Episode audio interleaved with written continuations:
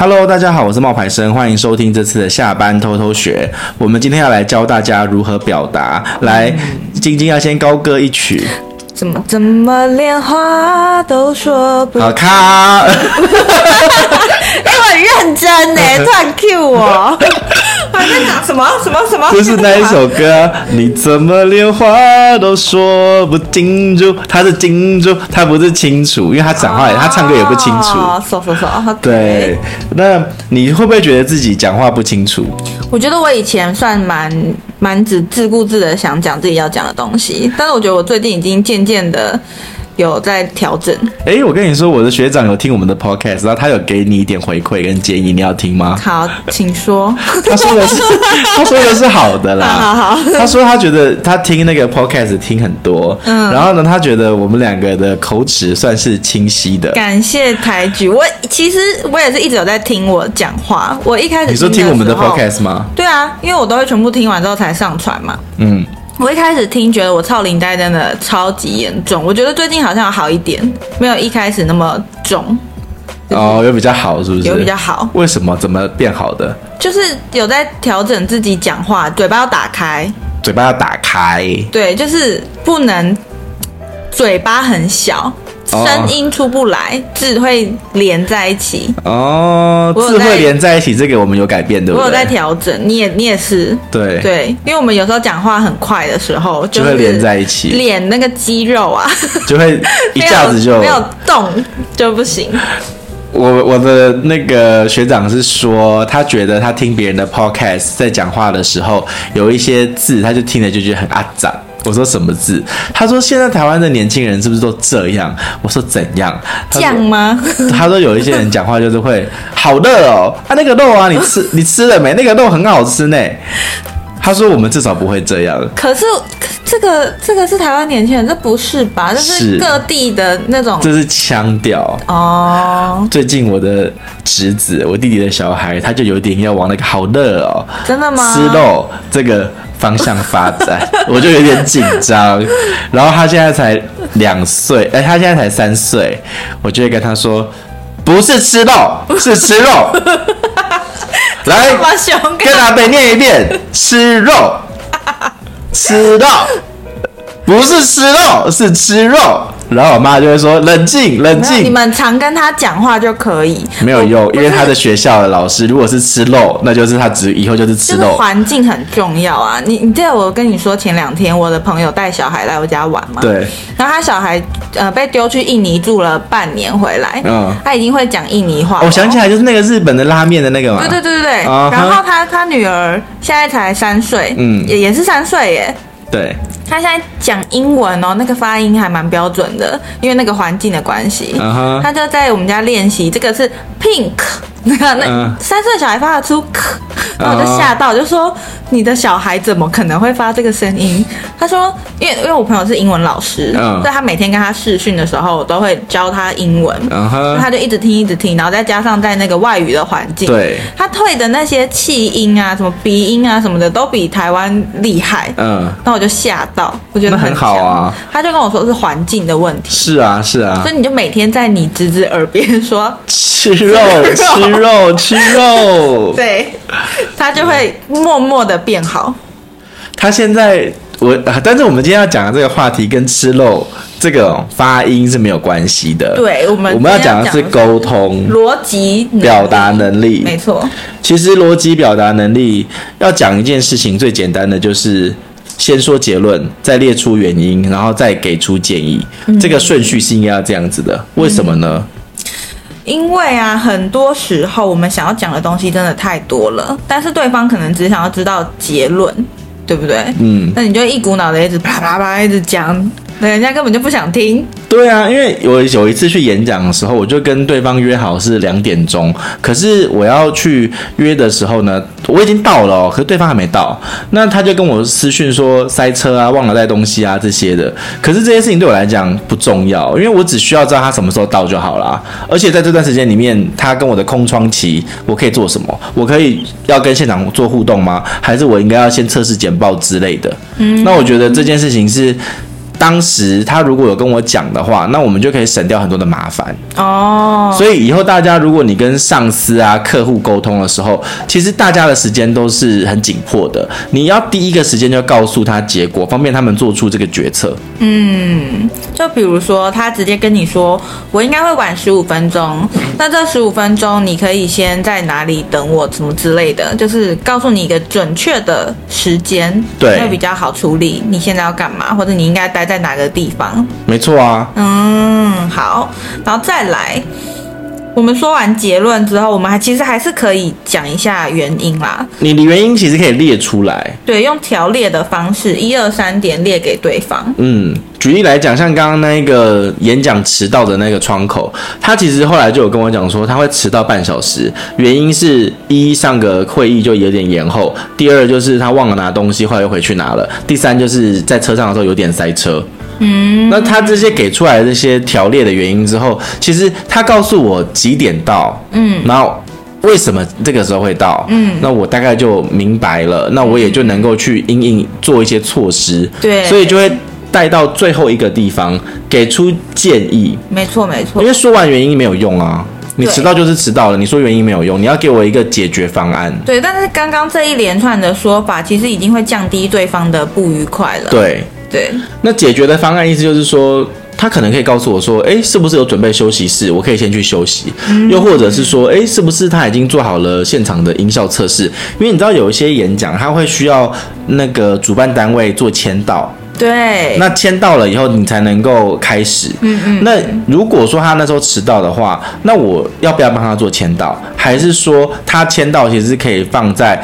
课程休息的时候来做签到，其实这些事情，如果我们他有直接再把这个改改进的方案说出来的时候，他就会简单明了很多，就会把事情在可控的范围里面就是控制好，可以做好。你觉得这样子的结沟通逻辑，你觉得有没有效果？有效，而且是比较。简简单快速的，因为第一个你结论马上给出来，然后在这个同时你也列出了原因，用条列的方式说明，并且给出一个解决的方案，或是两个、嗯、一个或两个解决的方案，就是你让跟你沟通的这个人。马上可以反应的过来。第一个是知道重点了，然后第二个是知道你的想法了，他也可以及时的给你回馈。对，嗯，然后我们也有去找到一些就是沟通的技巧。首先，第一个沟通的技巧是聆听取代插话。嗯，没错啊，没错，聆认真聆听对方说的话，不仅是礼貌，还是可以从中了解到对方真的想要表达的想法跟意见。真的是良好沟通非常重要的资讯。因为其实，在沟通不是只有你一个人自己在讲了。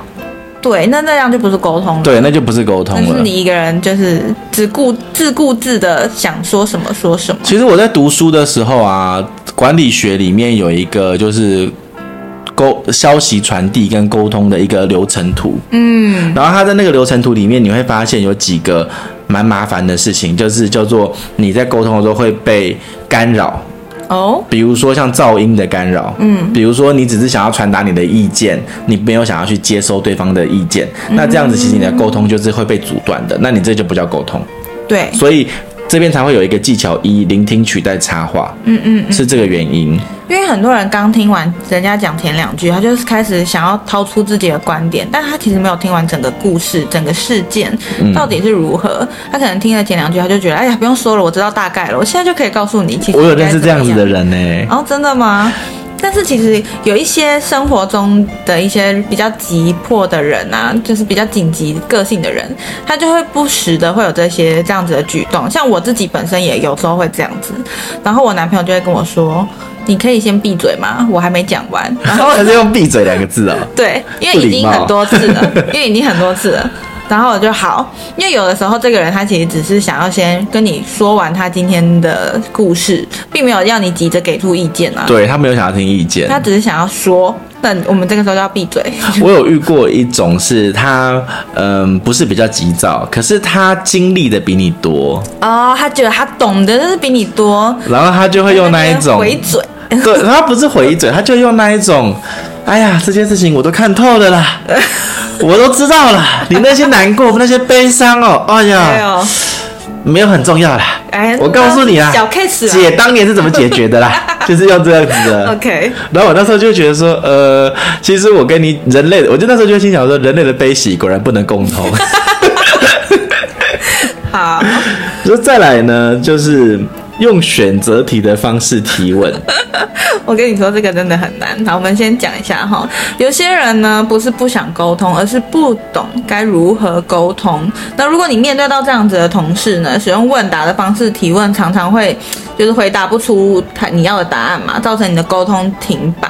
这个时候呢，你就可以用选择题的方式，嗯，这样是更容易得到答案的。对方也比较容易开口告诉你真正的原因啦。对，因为你给他选项，比如说你问他说为什么，他可能说不出来。嗯、那你跟他讲说，哎，那你考量的东西是 A 还是 B？嗯，那这个时候呢，他自己就会说不是不是是 C。嗯嗯嗯，这样子也许会帮助你们沟通会变得更顺畅。那你知道我以前常犯一个错误吗？我我到现在我都还是会有这个毛病，就是当我男朋友问我一个封闭性的问题的时候，我都会回答他开放性的答案。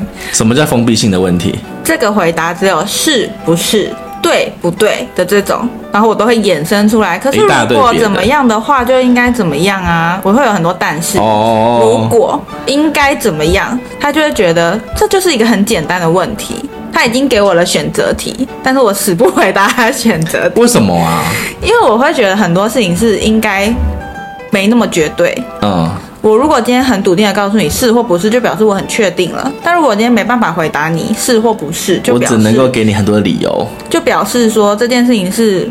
没那么绝对的，应该有讨论的空间啊！你不能这样问我问题啊！那我男朋友这时候就会疯掉，他说这就是一个封闭性的问题。那这个问题会影响什么吗？比如说是你们去旅行的时候发生的吗？还是怎么样的时候发生的？不然为什么会造成这个困扰？如果只是那我个人的个性就是会延伸，我就是一个爱申润的人。但是你知道这样就会造成沟通延长跟无效，对，没有效率。所以如果人家已经很好心的丢了选择题给你，这是封闭的答案，你就选吧。那你觉得那种选择题里面问你要去吃什么餐厅，A 还是 B？嗯，那你会怎么回答？随便。我不会。他如果已经给我 A 跟 B 了，我就会好好的告诉他。哦。A 也不要，B 也不要，那我觉得 C 比较好，我就自己选一个 C。那就 OK。对。啊，那再来就是说话前要先仔细思考。我觉得这句话好废哦。因为大家都会说三思而后行啊，嗯，大家都会这样提醒，但是很少有人讲话的时候真的思考，停了三秒才说出来吧？真的啊，很少啦。我觉得反而有一个比较好的是，可以用另外一个人称来讲。嗯，什么意思呢？就是说哈，你在讲话的时候要避免以我为中心。嗯嗯嗯，比如说。你在讲话的时候，你要少用一些“我认为”“我觉得”或者是依我看啊，或者是我我我一直是这么以为的。你要把这句话变成：哎，你觉得这个方法怎么样？嗯，你觉得这样子好吗？嗯，用这样子的方式，你会让对方感觉到被尊重。嗯，我觉得这点蛮重要的。嗯嗯嗯。然后在沟通的时候呢，也尽量不要去使用“不”这个具有强烈的对抗色彩的。哦，这种字用肯定的句型来表达否定的意思，哇，这是一门艺术呢。对，比如说我完全理解你的感受，嗯、而不是说你这样发脾气没有意义啊。嗯嗯，完全理解你的感受这句话非常厉害，这句话就是在说，不可能啊，这是不可能的。就是说我我现在是跟你感同身受，嗯，但其实我并不就是认同你的想法，并不认同你，但我理解你。对，嗯。比如说，还有一个人说：“哎，比如呃，我认为这种观点不对，那请你改，你改一个。我认为这种观点不对，要怎么改？嗯，你有没有？要怎么样转化成另外一种观点？你有觉得有其他哪一种方法更客观吗？就是提一个新的，你不要反驳他。哦，你看，你看那个主持也变了，本来是我觉得这样不对，嗯，我觉得这样不好。哦，那反问他，变成是你觉得有没有更好的办法？对。”哦，这个有差哈。对，我没有觉得你这个不好，但是我觉得可能有更好的。有没有更好的？那我不要说我觉得，那你你觉得有没有更好？那他如果回你一句没有呢？嗯，那这个时候就是时候要表达自我的观点啦。对对对，就是这时候就要说，哎，那你觉得这样子怎么样？对。就是给他一个选择了，这个时候选择题就要出来啦。嗯、如果刚刚那个简答题答不出东西，那我们就拿出选择题。就是你听完之后，你觉得这个方法跟你刚刚讲的那个方法，你觉得哪一个比较好？他如果做还是他的方法比较好呢？那你就刚刚讲，你这个人没救了。没有吧？如果这是一个有效的沟通的话，你就不会完全以他的意见为主下去进行啊。对啊，对啊，就会你就会这个时候你就会出现那句啊。哦，我完全理解你的想法。那你会不会觉得，如果这个加那个会比较好呢？之类的。那谈判中的拒绝怎么办？他说，谈判中要拒绝的时候，为了不要让这个拒绝影响整个谈判，也要讲究技巧，要使用推脱性的语言来拒绝对方。可这个很官方诶，我觉得。比如说不行，要怎么改？你你你你你你想想看，不行你会怎么改？就说就会，比如说啊，比如说我们做团购，然后他跟我们说要四月这个时段，可是这时段我们已经有别人了，那你要怎么说？我会跟他说，那我会建议你母亲节档期我们留给你好不好？就是给他另外另外一个选好的选择，也不差。OK，对，我知道四月你很想要，但是。四四月并不一定比五月好啊。五月我们想要把这个强打的档期留给你，那你厂商急迫的想要做测试，没有问题呀、啊。那我们是不是可以先体验产品，然后再来跟你安排时间？啊、呃，那你还是先是一个迂回嘛？但是你一体验下去，时间就延后啦。对，你就做到你想做的事情。对吗？这个心机鬼。哎，不是，这是一个技巧。OK。对。那要怎么样才可以用语助词让谈判的语气变温和呢？在说话的时候，你应该要使用一些，哎，这就是为什么他们觉得台湾人讲话比较温柔，因为我们很多语助词，而且我们讲话的呢呢呢就是很嗲啊。因为他说，如果你在讲话的时候使用爸啊妈这些语助词，可以把命令的语气变为商量的语气，比如说就这样变成就这样了吧。然后对方一看会觉得，那他应该是回我就这样吧，或者是这个问题我不谈了，改为我们不谈这个问题好吗？哦，台湾人就是会这样讲啊。对，我们很爱后面放一个问题好吗？什么的，所以他们会觉得我们讲话比较缓和。哦，那中国的人就不会，因为他们蛮语句就是蛮明确的啊。对对，要不要？真的不会有吧？他们不会有吧？妈就是那个问题，有什么妈就是问题。所以其实，在谈判的时候，在沟通的时候，是有很多的一些小技巧是要去做的。比如说，有时候大家在讨论的时候，也要去确认一下你们对于这个沟通的主题有没有共识。嗯，举例来讲啊，在工作的时候，你应该很常遇到那种跨部门的专案，所以当你要面对跟自己的专业领域还有背景不同的人的时候，要先确认一下彼此的讨论的问题有没有取得共识。嗯，因为每一个部门在负责还有切入的观点是不一样的。嗯，我前几天才在跟我的学长讨论这件事，哎，哎，怎么说？因为他是精算师，嗯，然后他的工作是要去算出来这一个，嗯。表呃保单，然后他应该要比如说怎么赔，然后那个那个赔的几率有多少？嗯，那可是当他们把这些几率算出来之后，嗯，他当然是不希望公司赔的钱比较多啊，嗯，他当然是希望公司赔的钱比他算的少啊，嗯，所以他就会把那个条件定的比较严苛，嗯，对吧？嗯嗯，可是呢，你条件定的越严苛，那请问一下。业务会越难卖还越好越好卖？越难卖会越难卖，开口变小了。对，所以业务就会说你这样不行，嗯，你应该要把这一个开口变大，嗯，然后不就是不会像你讲的那样子，立场就不同，对，他们的立场就不一样。嗯，那我就问他说，你在这个时候你会怎么解决？你们的立场不一样。嗯，怎么怎么样？他说我会先提出两两个算法，一个算法是。我们的算法，一个算法是他说的那个算法，嗯，那我就会，我也不会跟他吵，我会直接把这两个算法的答案拿出来，那我就会跟他们说，哦，呃，这是我们的，这是你要的，这个是市场的，那你们自己觉得你们要哪一个，也是给他们选择题，嗯，然后我就说，那这个时候大家还是硬要选那个比较好卖的，对啊，他如果不选他他们出来的那一种方案，他就会告诉他说，哦，我们有给你建议是选。我们提出来的。那如果你真的要照着你们的意见去选的话，那我们也明白你们有你们的考量。嗯，可是我们的建议不是这样。然后呢？那最后决定会怎么？会有一个决定的人啊，因为精算师不是决定的人，精算师只是给你这个数据的人。哦。那要决定的人不是他啊。那就是充分的表达自己的立场，然后让对方去选择。对啊，对吧？嗯嗯。让那一种真的呃，他自己去决定说他要是走安全牌，还是他是要去走那种就是比较激进的，那就是要有一个人来做选择，但不是他啊。对对。可是他有表达。其实我觉得很多家长都是这样。我觉得很多家长啊，他们在跟孩子沟通的时候，他们也不是泼孩子冷水，他们只是会把这个状况，他们以他们的经验，遇过最辛苦的那个内呃的状态告诉你。嗯，那可能你没有办法去控制，或者你没有办法去解决这个状态的时候，嗯，那你就会觉得他们不支持你。哦，可是实际上。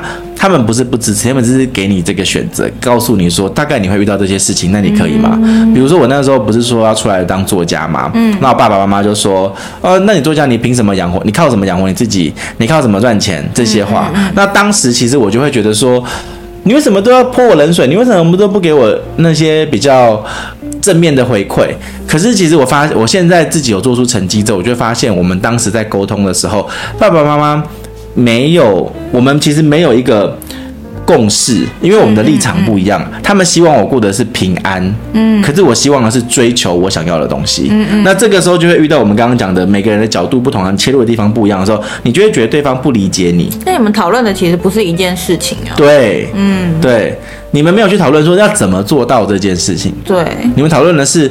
哦，你做到之后，一个会受到什么伤？一个是我好想去做。嗯嗯嗯。那其实你们应该要先把你们讨论的主题变成说，我现在要跟你讨论的不是我会不会受伤。对。我现在要跟你讨论的是我要怎么做得到？你觉得呢？对，讨论的主题错了，所以那个时候的沟通其实是无效的。是。只有情绪的拉扯而已。对。所以后来我们在讨论我们的。呃，问题的时候，或者我们在讨论事情的时候，我会跟我爸爸妈妈说，哦，呃，我们现在在讨论的东西，其实跟我们一开始要讨论的不一样。有时候聊着聊着就偏题。对对对对。这个在情侣关系中也是一样的呢。嗯。就是很多两个人的观念不一样，或者两个人在乎的事情不一样，吵出来的结果根本就不一样，最后就是只剩下两个人在不开心而已。对啊，对啊，对啊，对啊。好。那再来呢？还有什么建议给大家的沟通技巧吗？其实我觉得一开始我们列出来的那三个已经非常的精确了。关于你跟一个人对话，你要先有结果条列，然后再有呃结果原因条列，嗯，然后再有建议。我觉得这已经算是很精确了。刚刚后面说的那些算是一种附加的，嗯，你可以做的一些微调。对啊，对啊，对啊，没错。嗯。那还有什么要跟大家分享的吗？没有哎、欸，其实那个讨论的这件事情，其实大概就是这样子。因为真正的讨论的时候，现在很喜欢，大家很喜欢买那种什么沟通的书啊，或者讨论的东西。嗯。那这个时候，我觉得其实也要去注意一下那个环境，对不对？哦，怎么说？因为不一定用得到啊。你说那本书不一定用得到？那一本书里面的内容的情境，我总是觉得大家不会这么讲话。哦。很多时候他们都不会这样子讲话。嗯哼，对啊，好了，今天的分享差不多到这边喽，我们跟大家说拜拜吧。好，拜拜。拜拜。